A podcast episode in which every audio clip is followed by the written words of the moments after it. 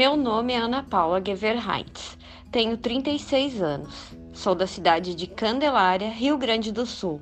Sou solteira, não tenho filhos. Era uma jovem saudável e cheia de planos. Cursava faculdade de História na Unisc, em Santa Cruz do Sul. Formei-me no curso no ano de 2008. No ano de 2006, há 15 anos atrás, comecei a ter problemas de saúde que foram se agravando e os médicos tratavam como suspeita de Crohn. Até 2012, foram muitas internações e tratamentos que não resolviam, apenas amenizavam meus problemas de saúde. Descobri o diagnóstico de minha doença a partir do resultado do exame de cápsula endoscópica, realizado em março de 2012. Esse exame descartou a doença de Crohn e sugere alguma doença sistêmica com patologia autoimune. Meu tratamento começou a acertar o foco a partir do momento em que fui encaminhada para um médico reumatologista. Os desafios fazem parte do dia a dia. Coloco em itens. Aprender a aceitar a doença, estar preparada para cada nova alteração de saúde quando surgir, não desistir jamais, estar em sintonia com tudo que há de recursos, lembrando que cada um deve fazer a sua parte aceitar a vida dentro das condições e restrições impostas por minha doença. Estar atenta para a necessidade de ter sempre em mãos a medicação de uso contínuo, organizando-me para não deixar faltar nenhum dos medicamentos, pois são fundamentais para manter o meu equilíbrio e estabilidade no tratamento. É muita coisa mas graças a Deus tenho minha mãe que organiza e programa minhas consultas, exames e quantidades de medicamentos necessários para o mês. Acreditem que sou uma pessoa ansiosa e com problemas emocionais, mas recebo tratamento para isso também e acredito que Deus está sempre ao nosso lado. Os desafios fazem parte do dia a dia coloco em itens. Aprender a aceitar a doença, estar preparada para cada nova alteração de saúde quando surgir, não desistir jamais. Estar em sintonia com tudo que há de recursos, lembrando que cada um deve fazer a sua parte.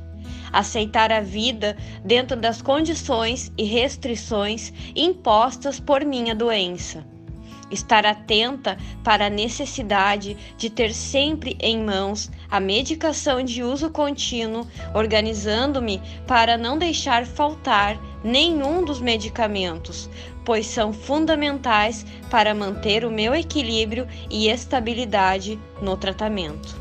É muita coisa mas graças a Deus tenho minha mãe que organiza e programa minhas consultas, exames e quantidades de medicamentos necessários para o mês. Acreditem que sou uma pessoa ansiosa e com problemas emocionais, mas recebo tratamento para isso também e acredito que Deus está sempre ao nosso lado.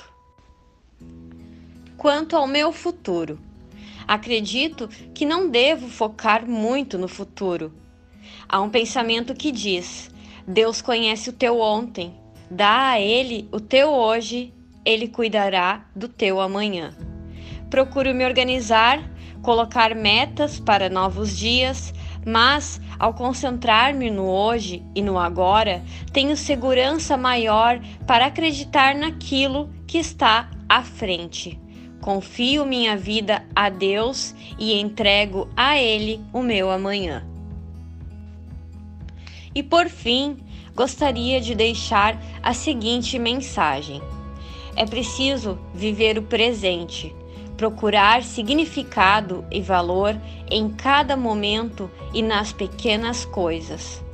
Devemos acreditar que se as coisas não acontecem como planejamos, é porque Deus tem um propósito para nós. Em nossa caminhada, vamos descobrindo o que Ele preparou para nós. Toda dificuldade e todo obstáculo serve para o nosso amadurecimento. Agradecer por tudo é algo que faz bem à alma. Os bons momentos, a paz e a serenidade são dádivas que merecem ser louvadas e apreciadas. As dificuldades fazem parte da nossa vida também o sofrimento e a dor surgem para cada um, mas a resistência e a coragem ajudam a enfrentar obstáculos. A fé é a força que nos acompanha sempre. Acredito que devemos aceitar o que surge em nossa caminhada. Precisamos fazer a nossa parte, enfrentando os desafios sem esmorecer jamais devemos louvar ao nosso Deus e agradecer as dádivas, pedir sabedoria, serenidade, coragem, força e fé em nossa vida.